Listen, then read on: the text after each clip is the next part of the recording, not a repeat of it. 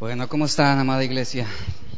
Estamos contentos por lo, por lo, que Dios hace, contentos también por lo que Dios quiere hablar a nuestros corazones.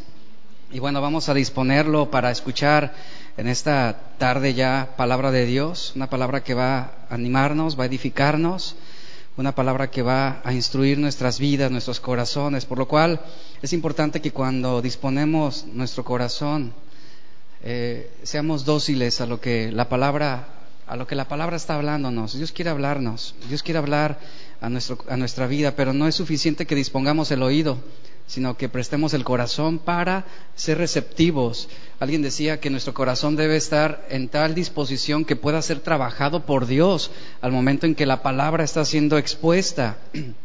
Y bueno, yo los animo, los invito a que en esta tarde de esa forma dispongamos el corazón para que Dios forme nuestra vida. Y el tema que hoy quiero compartirles dentro de esta serie que estamos llevando es la fe, una fe que actúa. El tema que hoy quiero impartir es una fe bajo presión. En las clases de botánica, en la mayoría de las universidades, hacen los siguientes experimentos para estudiar las reacciones de las plantas cuando les faltan ciertos minerales. Por ejemplo, el ejercicio consiste en esto.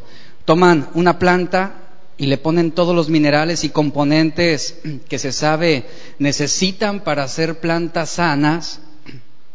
Después lo que hacen es tomar una y le ponen todos los minerales excepto uno. A otra planta igual no le ponen otro mineral y así sucesivamente van haciendo estas pruebas. En otras palabras, cada una de las plantas carece de cierto mineral. De esa manera, lo que quieren lograr es estudiar el efecto que produce la falta de dicho mineral en las plantas. La ausencia de uno hará que, por ejemplo, las hojas se pongan amarillas. La falta de otro hará que las plantas no se desarrollen en su totalidad y la falta de otro mineral hará que el fruto sea diminuto. Y precisamente esto es lo que también Dios hace con nuestras vidas. A veces es difícil entender de qué manera las pruebas pueden beneficiarnos o los tiempos de adversidad, pero justamente como esas plantas cuando carecen de un mineral no pueden desarrollarse completamente, de esa manera los cristianos cuando carecemos de esa adversidad, de esas diversas pruebas a las cuales Santiago ha referido, no vamos a desarrollarnos en nuestra totalidad. Justamente eso es lo que Santiago está hablándonos.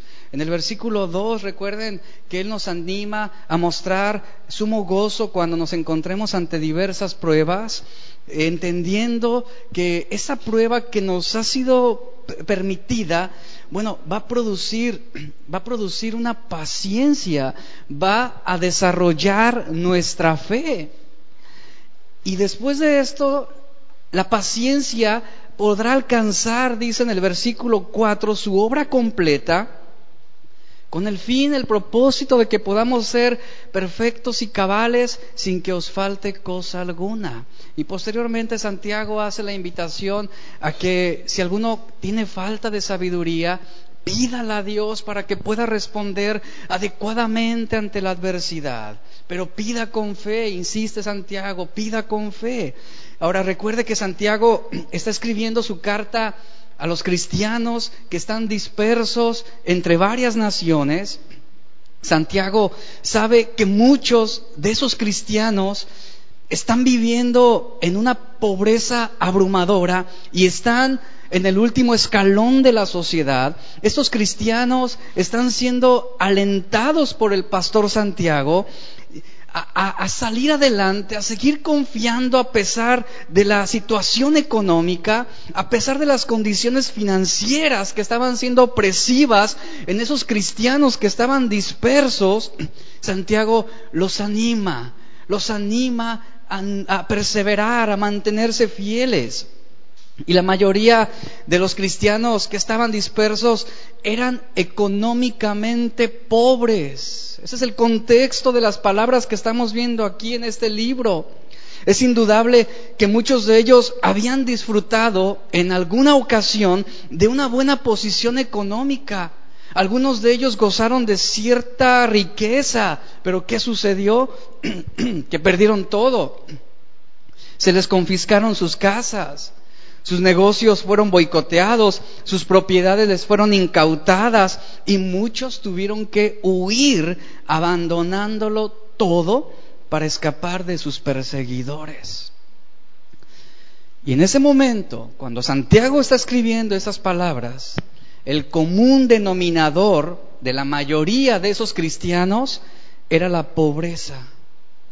Tenían escasez, tenían carencias, aún de lo que era necesario para poder vivir. Lo cierto es, y lo cita Santiago en el versículo 9, verso 10 que ahorita estaremos leyendo, que los problemas y las diversas pruebas van a afectar tanto a creyentes pobres como ricos. Por igual. Cada uno de nosotros, usted sea pobre o usted sea rico, usted va a enfrentar problemas. Y un problema es aquella situación que es contraria a tus intereses o a tus expectativas. Eso es un problema. Si te sientes desalentado, incapaz o impotente, tú no podrás hacer nada para cambiar esa situación. Por eso Santiago nos anima a perseverar para poder desarrollar la paciencia. La gran mayoría de las personas ven los obstáculos, pero la minoría puede ver los objetivos. Y justamente es donde Santiago quiere que nosotros podamos fijar nuestra mirada. Yo le pregunto lo siguiente, ante las diversas pruebas que usted está enfrentando, ¿qué está mirando? ¿Los obstáculos o los objetivos? Los primeros van a quedar en el olvido, mientras que los últimos van a recibir la recompensa, la corona de vida. ¿Usted sabe cuál es el objetivo que usted, que usted está persiguiendo? Entonces, cuando usted conoce el objetivo y la meta que usted va a alcanzar, ¿le van a importar las condiciones del camino? Si usted sabe a dónde va a llegar. ¿Verdad que no? No le va a importar. Porque será un sufrimiento momentáneo. Será una incomodidad de algunos días, de algunos meses, pero usted conoce el objetivo al que usted quiere alcanzar, al que quiere llegar. Una organización misionera quería enviar ayudantes al doctor y misionero en África, David Livingstone, por lo que el líder de esta organización le escribe una carta y le pregunta, ¿ha encontrado un buen camino para llegar hasta donde está usted? Si es así, queremos enviar a algunos hombres para que se unan a usted. Livingstone respondió de la siguiente manera, si usted tiene hombres que vendrían solos si supieran que hay un buen camino, no los quiero. Quiero hombres que vengan y se comprometan aun cuando no hubiera ningún camino.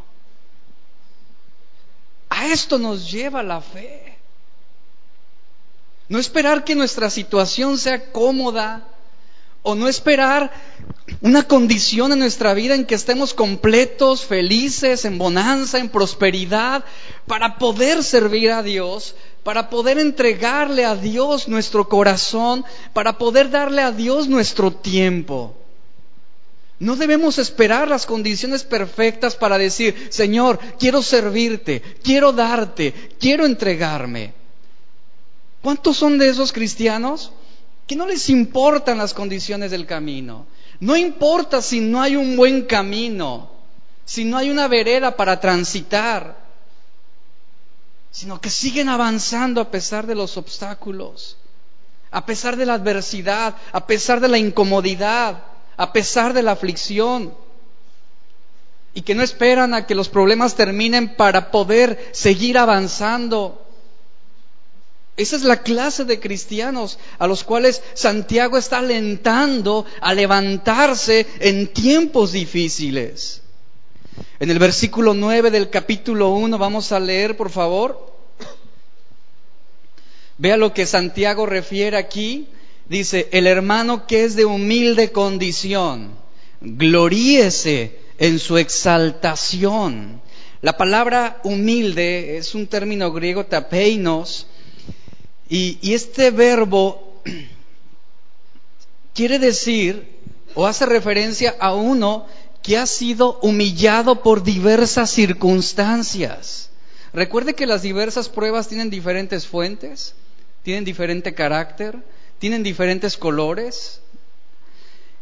Y eso hace referencia a uno que ha sido humillado por diversas causas. Significa tener pocos medios o una posición social desfavorable. Y es posible que durante el tiempo de la dispersión, los creyentes ricos empezaran a discriminar a los creyentes pobres y esto constituía un motivo de frustración y desánimo para los hermanos de humilde condición. No debemos permitir lo que Santiago está refiriendo es que nuestra condición presente nos impida avanzar hacia los propósitos de Dios. ¿Qué es lo que a usted le impide servir a Dios? ¿Qué es lo que le impide a usted consagrarse a Dios? ¿Cuántos quieren amar más a Dios? ¿Cuántos quieren santificarse más para Él? ¿Cuántos quieren obedecerle? ¿Qué es lo que está impidiendo que lo hagas? Usted no debe vivir frustrado por ser pobre. ¿Cuántos somos pobres? Creo que la mayoría de nosotros somos pobres, ¿no? A no ser que tenga en su cuenta, mm, no sé, un millón de dólares, dos millones de dólares disponibles. Pero considero que la gran mayoría de nosotros nos consideramos pobres, de humilde condición, en ese sentido externo. Y Santiago está diciendo, Usted no debe vivir frustrado. ¿A usted le frustra el no tener para comprar lo que quisiera? ¿O a veces el no tener para pagar lo que debería pagar? Aquí está el mensaje de Santiago. No viva frustrado por ser pobre. No viva frustrado por no tener los recursos económicos. No permita que lo que usted está enfrentando hoy lo haga dependiente de una actitud negativa. Por ejemplo, falta de motivación, deshonestidad, desánimo. No permita que esa limitación en sus recursos financieros o materiales le impida a usted servir a Dios eficazmente. Usted debe tener puesto su corazón en Dios, aunque no tenga nada. Usted debe aprender a vivir en abundancia, pero también cuando vengan los tiempos de estrechez. Y la condición de su corazón no debe cambiar si en su mano usted tiene un billete de mil pesos o si tuviera una moneda de diez pesos. La condición de su corazón debe estar orientada únicamente en Dios. Y aquí reitero un punto importante. No pierdan la esperanza, está diciendo Santiago. No la pierdan. Aunque no tengan nada, no pierdan la esperanza.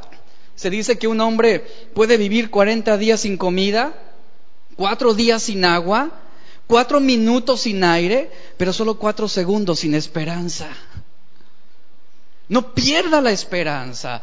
El salmista en el Salmo 40, 17 declaró lo siguiente, aunque afligido yo y necesitado, Jehová pensará en mí, mi ayuda y mi libertador eres tú. Dios mío, no te tardes. Y seguramente esta es la oración de muchos de nosotros. Estoy afligido, Señor, estoy necesitado. No sé cómo salir de esta situación. Y el salmista tiene la esperanza de que Jehová, Jehová considerará su necesidad. Es el Señor quien atenderá a la súplica de su oración. Y Él hace una declaración preciosa. Él es mi ayuda. Él es mi ayuda. Él es mi libertador. ¿Y sabe qué? David declara, Él no se tardará. Él va a llegar justo en el momento preciso de su necesidad, ni antes ni después. En el momento que usted lo requiera, Él llegará. Soportar las diversas pruebas no depende de las cosas que tenemos. No depende del talento que usted tenga. No depende de una buena posición social. Una posición económicamente abundante no van a proteger a nadie de las dificultades de la vida. A nadie. Ni tampoco las posesiones. Usted pudiera tener una casa en el mejor lugar aquí en Puerto Vallarta, pero esa casa no va a reducir el impacto de las diversas pruebas. No va a cambiar nada. Tenemos, por ejemplo, a Salomón. Todos sabemos que fue un hombre realmente rico. Y él tenía todos los medios para probar todo lo que hay en este mundo. Y, sabemos que indudablemente él lo experimentó. Él se dedicó a los placeres, a los grandes proyectos, a los entretenimientos, al trabajo arduo. Sin embargo, en Eclesiastés 2.11 él llega a la siguiente conclusión y dice, miré yo luego todas las cosas que habían hecho mis manos y el trabajo que tomé para hacerlas. Y he aquí, todo era vanidad y aflicción de espíritu y sin provecho debajo del sol. Sucedía que los cristianos pobres estaban interpretando que los ricos sufrían menos. ¿Se puede identificar con esta mentalidad? A veces la gente piensa que así es, que la gente rica padece menos, que la gente rica pues tiene menos problemas. ¿Y sabe por qué? Porque todo lo encerramos en el poder adquisitivo. Si en este momento usted enfermara y requiriera un tratamiento, no sé, de 30 mil pesos, seguramente usted no, tiene, usted no tiene esos 30 mil pesos en su mano como para ir al hospital y atiéndame. Y, una persona pudiera decir, ¿y si tan solo fuera rico? Si tan solo fuera rico tendría dinero para pagar el tratamiento. Pero una persona, por muy rica que sea, no puede controlar un cáncer. Por muy rica que sea. Y los cristianos en ese tiempo estaban, vean, algunos estaban interpretando pues que los cristianos ricos pues eran más privilegiados o gozaban de más honores, gozaban de más beneficios porque tenían el dinero para comprar y cubrir todas sus necesidades de una forma ilimitada.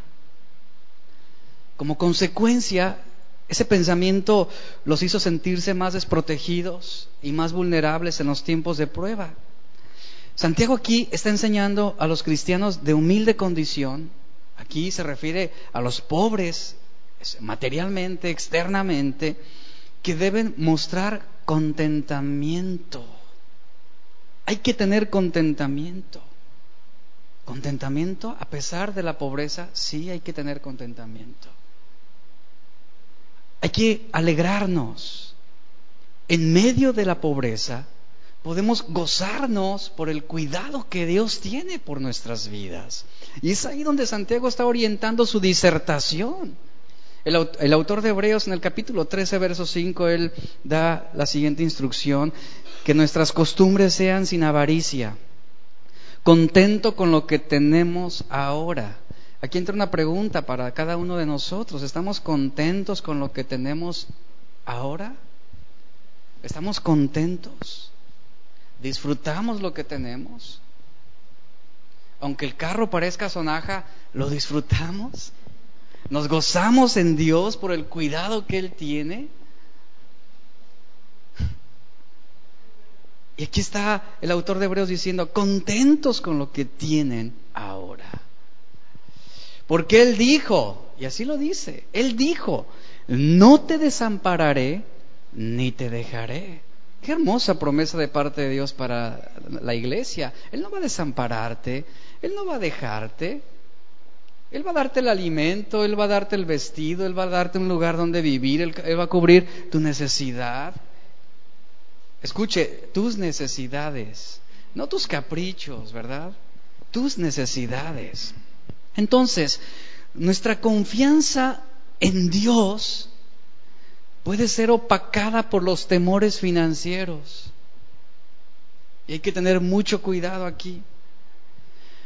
La NFWC, que es una agencia de asesoría financiera, publicó un resultado de una encuesta en la que le preguntó a los estadounidenses si ellos tenían temores financieros y los resultados dijeron que el 71% de los encuestados admite que tiene preocupaciones financieras. Entre esas preocupaciones que destacaron fue que muchos de ellos están preocupados por la falta de una cuenta de ahorros, otros por recursos insuficientes para emergencias diarias, otros manifestaron preocupación por insuficiente dinero para el retiro, otros por la pérdida de trabajo o no ser capaz de encontrar uno, otros por la opresión de las deudas que se derivan de tarjetas de crédito, préstamo, vehículos, hipotecas, etcétera. Otros estaban preocupados por no poder pagar un seguro médico. Y completando la lista están los siguientes temores que también manifestaron. El no ser capaces de pagar a sus hijos una buena universidad, la pérdida de una vivienda o declararse en bancarrota. Seguramente usted pudiera tener alguno de esos temores financieros.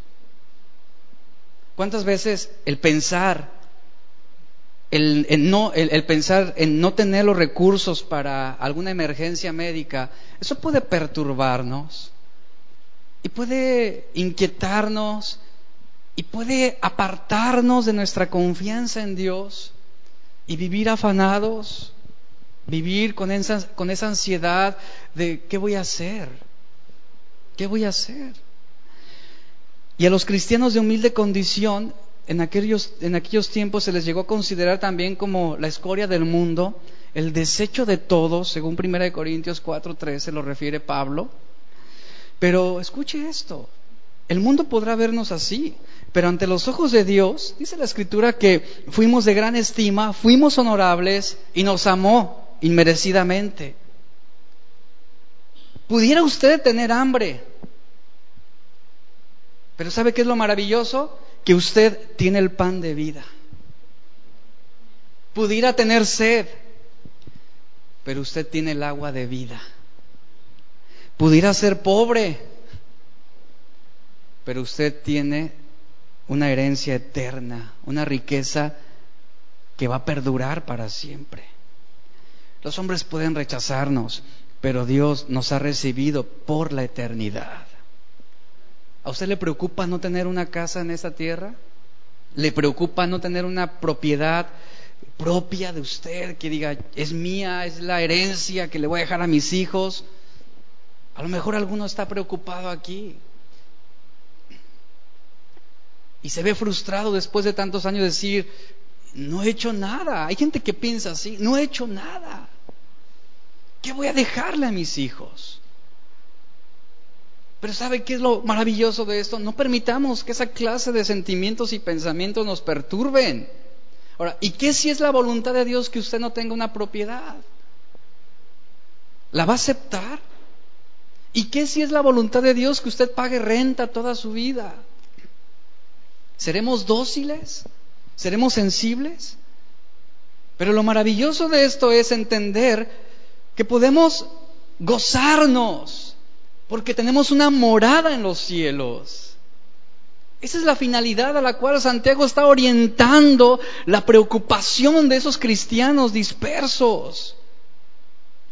Un hombre quien fue escritor de uno de los grandes himnos, él lo expresó así, descubrí el camino a la felicidad, descubrí el camino al gozo, descubrí el alivio para la tristeza cuando encontré a Jesús.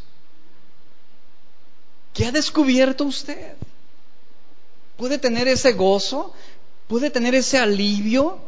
Puede tener ese contentamiento y esa felicidad porque ha encontrado el tesoro más valioso que el hombre puede encontrar, que es a Jesús. Si en algún momento Dios, en su sabiduría, Él quitara cualquier posesión de sus manos, que le quitara su casa, que le quitara su vehículo, que le quitara esa posesión más preciada para usted, con el propósito de enseñarlo a confiar más en Él? ¿Cómo respondería usted ante ese acto divino? Esto podría ser una gran bendición para su vida. Y es así como muchas veces las grandes pérdidas que tenemos resultan ser infinitamente valiosas para enseñarnos a amar a Dios por encima de todas las cosas aún mayor que cualquier posesión que usted haya deseado, pero que a lo mejor nunca podrá tenerla. Aún así, su corazón puede estar dispuesto a amar a Dios por encima de todo eso.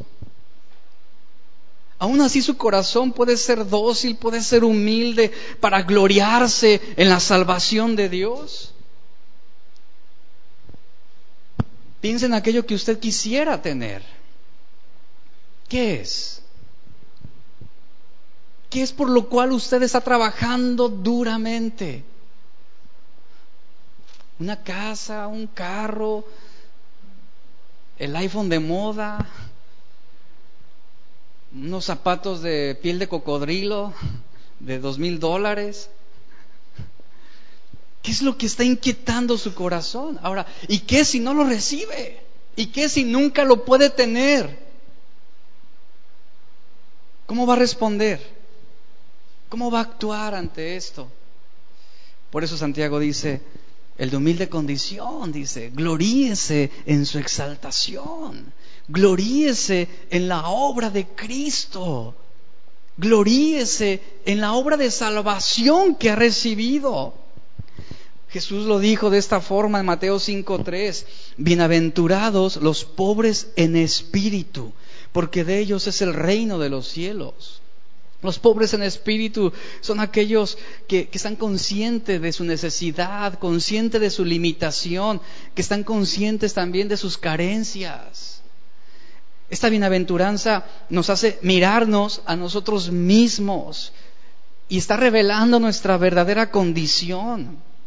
Las bienaventuranzas que encontramos en Mateo 5 están atacando el terrible problema del yo esa preocupación por nosotros mismos, esa preocupación por querer tener mejores y más cosas, ese confiar en lo que hacemos, en lo que tenemos. El hombre busca deificar el yo y esa es la causa final de toda infelicidad en el hombre. Entonces, los pobres en espíritu, deben dejar la autosuficiencia para encontrarse con la gracia bendita de Dios. Jesús está diciendo que usted es bienaventurado. Dígaselo a su vecino, tú eres bienaventurado. Aunque no tengas lo que quieres tener y aunque nunca lo llegues a tener, eres bienaventurado a pesar de tu pobreza Eres bienaventurado a pesar de tu miseria. Y ya no le sigo porque luego nos vamos a ir para abajo. en vez de animados vamos a salir todos desalentados. Entonces, porque luego resulta que vemos nuestra condición, vemos y reconocemos nuestra pobreza y nuestras limitaciones y, usted queda desanimado de su propia condición, ¿verdad? Eh, bueno, a lo menos yo ahorita en mi cuenta de banco tengo creo que cinco pesos ahí disponibles. Entonces, pero usted puede argumentar y usted puede decir, ¿cómo, cómo puedo ser bienaventurado si no soy lo que quiero ser? ¿Cómo puedo ser bienaventurado si yo no vivo como quisiera vivir? Ahora yo le pregunto, ¿cómo quisiera usted vivir? Al pie de la playa. ¿Cómo puedo ser bienaventurado si no tengo lo que quiero tener? ¿Sabe qué es lo increíble de esto? Que el hombre, el hombre pobre, el hombre de humilde condición, cuando está bajo la gracia de Dios, es conducido a conocer el valor correcto de las cosas. Hay gente tan sumamente pobre que solamente tiene dinero. ¿Lo entendió eso? El versículo 10 dice, pero el que es rico, ahora Santiago voltea la tortilla, pero el que es rico en su humillación, gloríese, está diciendo, porque él pasará como la flor de la hierba. Ahora Santiago dirige sus palabras a los ricos, a los creyentes que eran prósperos. Un hombre dijo lo siguiente, siempre que las riquezas impidan a un hombre pensar en Dios, no son una bendición, sino una maldición. El pobre debe sentirse contento de que su pobreza no significa nada para Dios. Eso es bueno saberlo. Pero Santiago refiere lo siguiente al rico. El rico debe sentirse contento de que su dinero tampoco significa nada para Dios. Ambos son iguales ante los ojos de Dios. Ambos serán juzgados de la misma manera delante de Dios.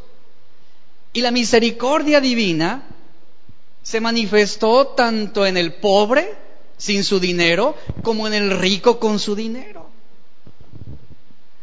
El dinero es amoral, ni es bueno ni es malo. Santiago no está hablando en contra de la riqueza, ni está hablando en contra del dinero.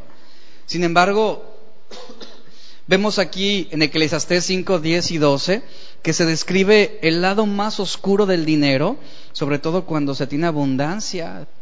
Y Salomón lo refiere de esta manera. Él dice, quien ama el dinero, de dinero no se sacia. Quien ama las riquezas nunca tiene suficiente. Y dice, también esto es absurdo. Donde abundan los bienes, sobra quien se los gaste. ¿Y qué saca de esto su dueño, aparte de contemplarlos? El trabajador duerme tranquilo, coma mucho o coma poco. Al rico, sus muchas riquezas no lo dejan dormir, está diciendo Salomón. Si bien el dinero puede aliviar ciertas presiones, muy a menudo aumenta la presión en otras áreas. La riqueza puede causar mucha preocupación, mucho estrés, si nuestra meta es quererla mantener y quererla proteger. Entonces, la humillación del rico a la que Santiago está refiriéndose consiste en quitar su confianza en lo que tiene. Esa humillación es la del rico, que quite su confianza de sus riquezas, de sus posesiones, y que pueda tener una comprensión de que todo lo que tiene y todo lo que ha ganado es temporal y que no van a colaborar de ningún grado para dar una satisfacción espiritual. Tanto él como sus posesiones son como flor de la hierba. Pablo escribe a Timoteo en 1 Timoteo 6, 17 y dice las siguientes palabras, a los ricos de este siglo, le dice a Timoteo, manda que no sean altivos, ni pongan la esperanza en las riquezas, las cuales son inciertas, sino en el Dios vivo que nos da todas las cosas en abundancia para que las disfrutemos. ¿Qué está haciendo la fe cristiana ahora en esta nueva etapa, por ejemplo, para el cristiano rico en los tiempos de Santiago? El cristianismo le está dando al rico un sentido de humildad, Uno de los grandes peligros de las riquezas es que tienden a darle al hombre un falso sentido de seguridad, porque cree estar seguro, cree tener recursos para enfrentar cualquier cosa, cree poder comprarlo todo, cree poder pagar para eludir cualquier situación desagradable en su contra. Y Santiago ha enseñado sobre la inconstancia, anteriormente lo vimos, ha enseñado sobre la falta de fe, ha enseñado sobre no ser personas o creyentes de doble ánimo, ser de doble ánimo significa, lo vimos la semana pasada, estar dividido entre dos opiniones, tener dos almas o mirar en dos direcciones al mismo tiempo. Es en ese contexto que menciona la actitud del hermano pobre y del hermano rico. Y, lo que Santiago está diciendo es que el cristiano pobre puede tener una mente dividida porque puede por ejemplo, decir que por un lado confía en Dios, pero al mismo tiempo justificándose diciendo que es pobre y que no puede servir a Dios como él quisiera. Y el, hermano, por ejemplo, ahora el hermano rico, por un lado puede ser cegado por sus riquezas hasta el punto de confiar más en ellas que en el mismo Dios. Aquellos que confían en la riqueza solamente encontrarán que su jactancia es tan efímera como una flor bajo el sol abrasador, es lo que está diciendo. La etapa en que la hierba florece es algo que pasa. Las flores, por muy bonitas que sean y espectaculares que éstas sean, no duran mucho. Del mismo modo está diciendo Santiago, los desastres, las malas inversiones, las circunstancias imprevistas pueden tener los mismos efectos destructivos sobre la riqueza. No importando lo mucho que pudiéramos tener, va a ser afectada en algún momento. Y las preguntas eh, claves que debemos hacernos son las siguientes. ¿En qué estamos invirtiendo? ¿Qué es lo que nos mueve? ¿Es nuestra pasión y amor a Dios o nuestra pasión y amor a las posesiones y ganancias materiales? ¿Qué es lo que está moviendo tu corazón? ¿Qué es lo que está impidiéndote también poder servir a Dios? Por ejemplo, a veces al momento que levantamos una ofrenda especial, la gente puede decir, pero es que casi no tengo, es que casi no doy, es que no puedo. ¿Tu pobreza te está impidiendo ser de bendición para otros? ¿Tu pobreza te está limitando para poder ser generoso? Y es lo que Santiago está aquí enseñando. ¿Cuántos conocen a Scottie Pippen? Sí saben, ¿eh? basquetbolista de los Bulls de Chicago. Bueno, a mí me platicaron de él, no soy de esa generación. No tuve la oportunidad es raro decirlo, pero tú, yo, yo fui de los que lo vieron en televisión jugar. Porque ya las nuevas generaciones, Scottie Pippen, Michael Jordan. Bueno, yo soy de esa generación que, que le tocó poder ver los campeonatos de, de este equipo y seguramente muchos de ustedes fueron fan de, de esos jugadores. Pues mire, Scottie Pippen quien fue múltiple campeón con los Toros de Chicago, quien fue parte del Dream Team eh, de la NBA en las Olimpiadas de 1992. ¿Quién recuerda esos tiempos? Soy joven, ¿eh? Todavía. Eran tiempos magníficos, ¿no? Fue anotador, anotador defensivo, eh, conocido como compañero fundamental de Michael Jordan. Este hombre Usted pudiera en este momento pensar y decir, Scottie Pippen, wow, es un hombre que ahorita está viviendo de una forma magnífica, pero ¿sabe qué? Desafortunadamente, desafortunadamente, después de él ganar más de 100 120 millones de dólares, sus malas decisiones al momento de invertir lo llevaron a la bancarrota, al grado de que él tuvo que vender su casa.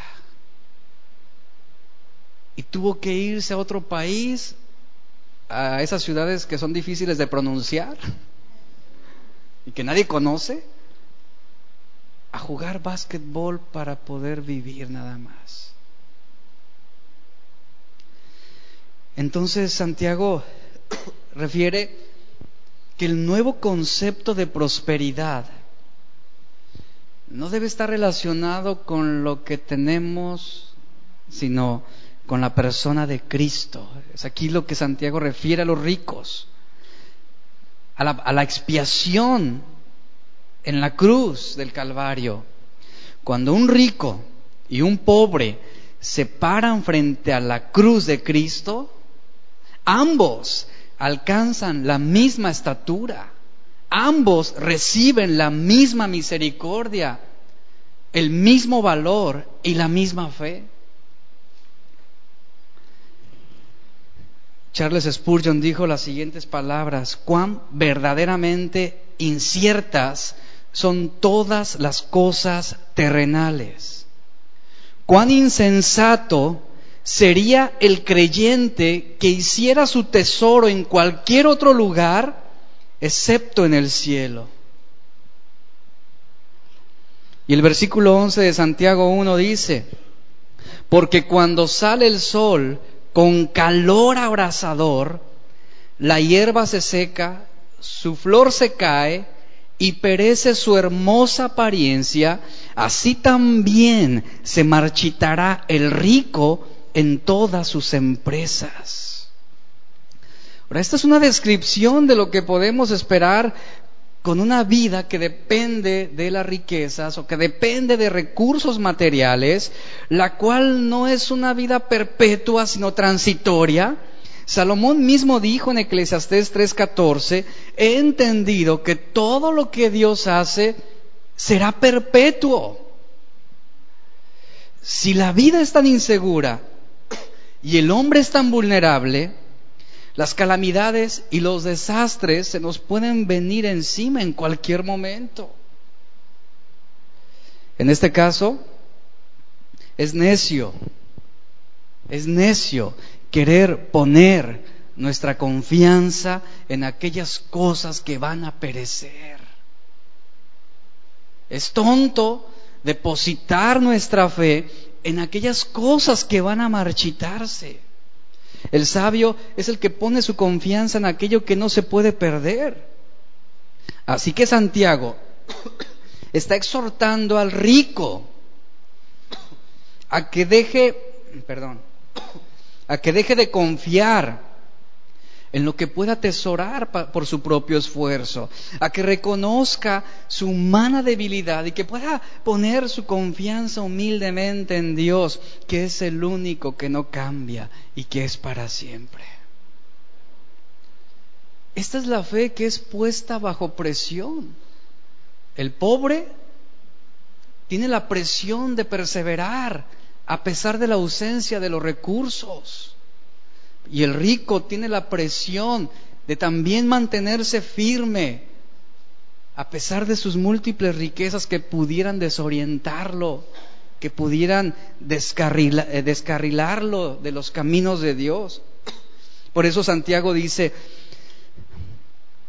que, que, la, hierba, la hierba se seca y la flor se marchita, no hay seguridad en ella. Detrás de las palabras de Santiago se encuentra la expresión poética también del profeta Isaías, que dice en Isaías 46, toda criatura es hierba y toda su gloria como la flor del campo.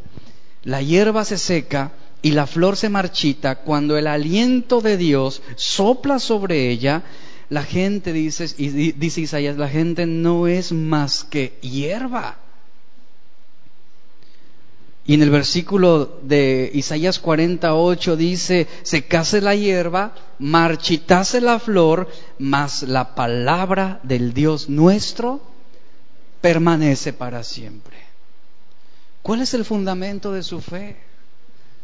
¿En dónde está puesta su confianza? ¿En la hierba? ¿En esa flor que finalmente se va a marchitar algún día? ¿O en la palabra de Dios? En la palabra de Dios que va a permanecer para siempre. La riqueza de este mundo, entonces, dice Santiago, se va a marchitar. Las cosas materiales de este mundo se van a marchitar. Si nosotros ponemos nuestra vida y nuestra identidad en las cosas que se marchitarán, entonces también nosotros nos marchitaremos. Vamos a perecer juntamente con ellas. Debemos poner nuestras vidas y nuestra identidad en las cosas que nunca terminarán, en las cosas que nunca se van a marchitar cuando el sol abrasador salga. Si un hombre solamente es rico en este mundo, cuando él se muera, él va a dejar también sus riquezas. Pero si un hombre es rico ante Dios, cuando él muera, recibirá su verdadera riqueza. En Gálatas 6:14 Pablo escribe lo siguiente, pero lejos esté de mí gloriarme, sino en la cruz de nuestro Señor Jesucristo, por quien el mundo me es crucificado a mí y yo al mundo. Ahí está el objetivo que tenemos por delante, gloriarnos en la cruz de nuestro Señor Jesucristo, no en lo que tenemos, no en lo que obtenemos, no en lo que ganamos, sino en quien nos salvó. Ese es el motivo y la razón para gloriarnos perpetuamente, constantemente. Está pasando tiempo de adversidad, gloríese en la cruz de nuestro Salvador. Gloríese en Él. En primera de Pedro 1, 3 y 4, el apóstol escribe lo siguiente, bendito el Dios y Padre de nuestro Señor Jesucristo, que según su grande misericordia nos hizo renacer para una esperanza viva por la resurrección de Jesucristo de los muertos. Aquí está la verdadera riqueza. Pedro está presentándonos la verdadera esperanza sobre la cual debemos afianzarnos. La grande misericordia de Dios que nos hace renacer para una esperanza viva. Y luego en el versículo 4, Pedro refiere lo siguiente, para una herencia incorruptible. ¿Sabe qué significa esto? Una herencia que no puede destruirse. Una herencia, dice, incontaminada. Es decir, una herencia que no puede mancharse. Y una herencia que es inmarcesible. Así lo refiere Pedro. ¿Qué quiere decir esto? Una herencia que no, va a, que no va a marchitarse. Está diciendo, no va a marchitarse. Pero ¿dónde está reservada esta herencia para nosotros? No aquí en la tierra. Dice Pedro, está reservada en los cielos. En los cielos para nosotros. Ahí está la herencia. Tenemos una posición en la que no hay cambio, no hay caducidad.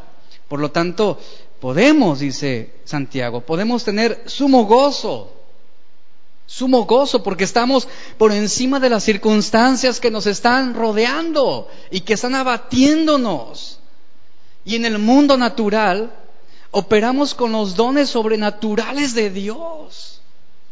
Por eso podemos perseverar Podemos, por esa razón podemos pedirle a Dios sabiduría para que nos ayude a enfrentar las diversas pruebas que tenemos por delante. Y podemos gozarnos. Ahora, ese gozo en medio de la prueba es una obra sobrenatural de Dios para la vida del cristiano. Un escritor dijo lo siguiente, cuando el hermano pobre se olvida de toda su riqueza, eh, perdón, vuelvo a citar, cuando el hermano pobre se olvida de toda su pobreza en la tierra, así también el hermano rico olvida toda su riqueza en la tierra. Por la fe en Cristo, dice este escritor, porque ambos son iguales delante de Dios. Gloríese. ¿Cuántos pueden gloriarse? Gloríese el pobre de que es exaltado espiritualmente. Gloríese el rico. Humíllese el rico. Es lo que está diciendo. Gloríese el rico en que es humillado espiritualmente. De modo que la gracia la gracia bendita, inigualable de nuestro Dios, iguala a ambos ante Dios, ante su presencia. Y el versículo 12, vamos a leerlo, que refiere esa prueba de la fe. Santiago dice, bienaventurado el varón que soporta la tentación. Aquí tradúzcase pruebas. Viendo el contexto, ¿a qué varones se está refiriendo? Tanto al pobre como al rico. Bienaventurado el pobre, bienaventurado el rico que soporta los tiempos de prueba. Porque cuando haya resistido la prueba, recibirá la corona de vida que Dios ha prometido a los que le aman. Usted es bienaventurado, está diciendo Santiago. Usted es bienaventurado.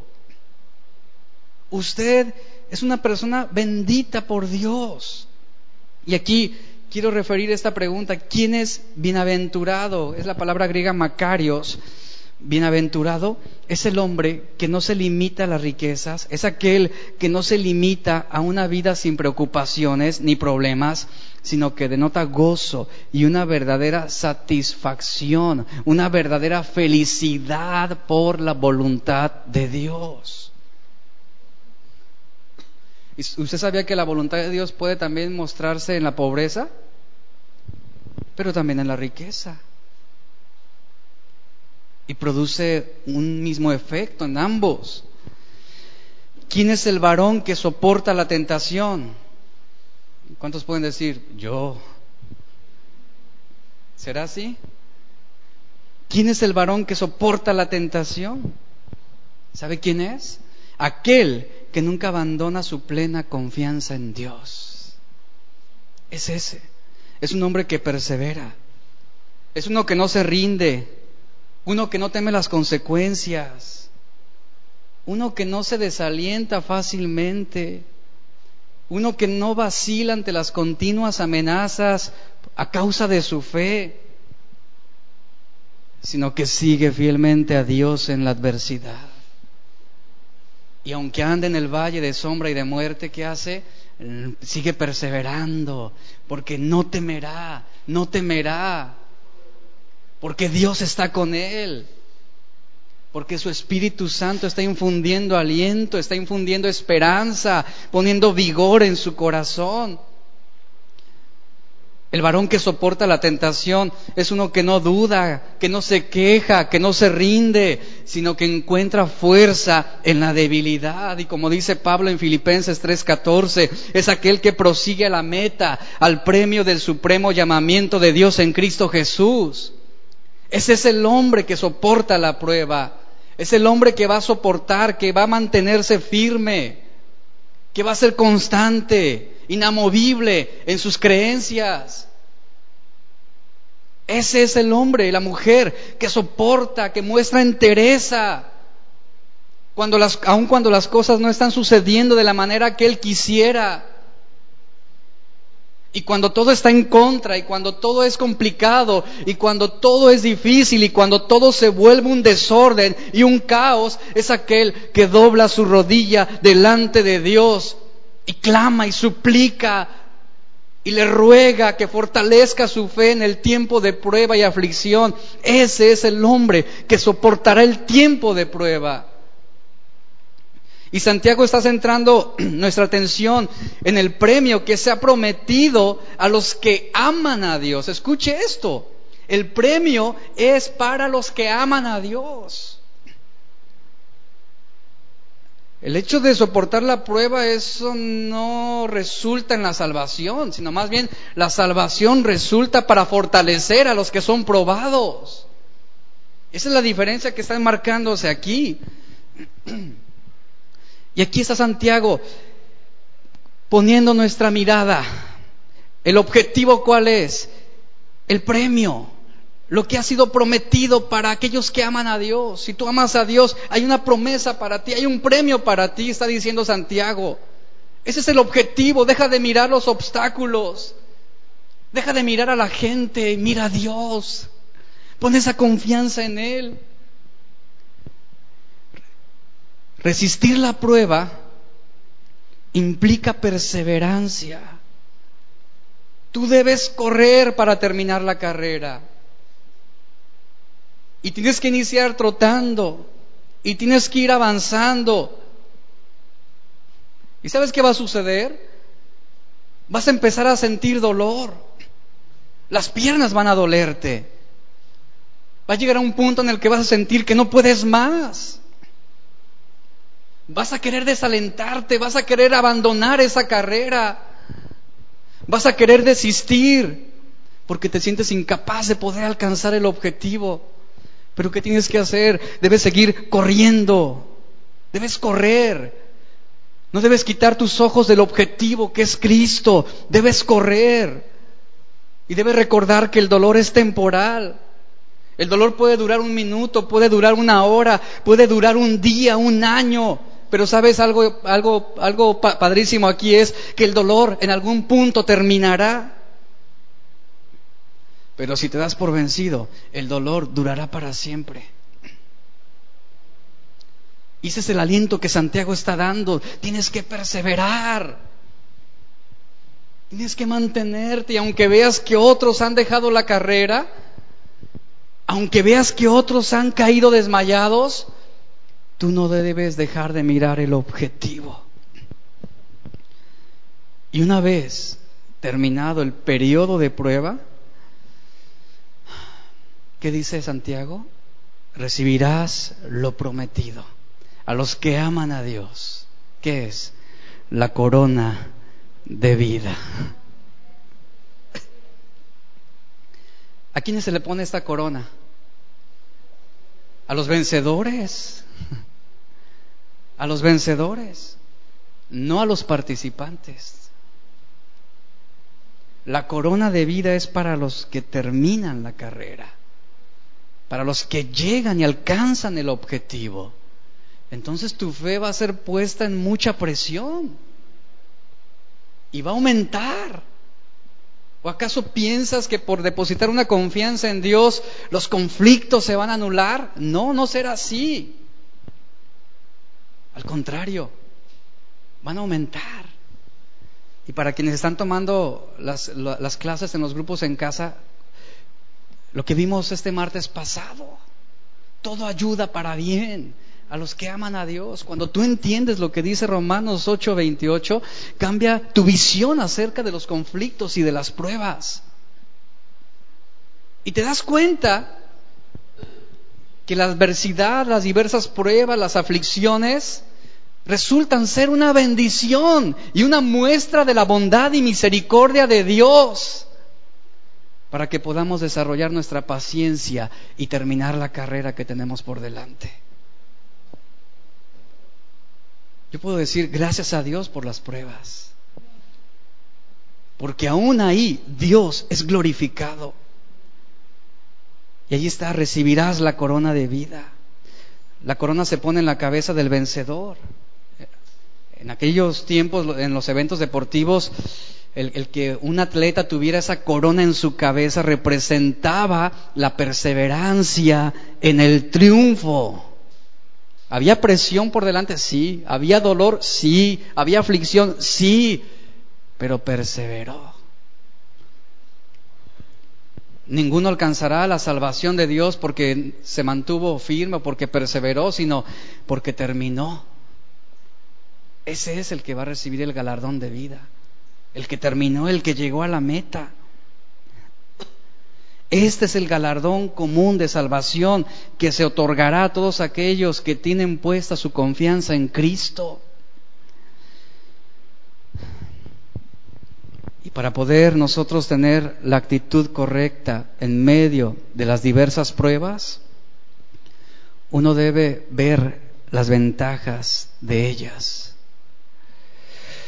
Pero si a ti te cuesta trabajo, te es difícil verlas, Santiago nos ha dicho, tú tienes que pedirle a Dios sabiduría. Tienes que pedir correctamente y Dios te dará la actitud correcta en los tiempos de prueba.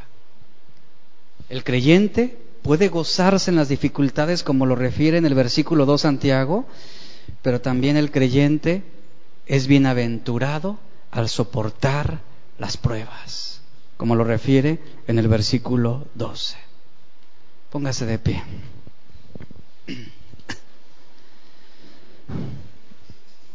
Termino con esto, esta pregunta.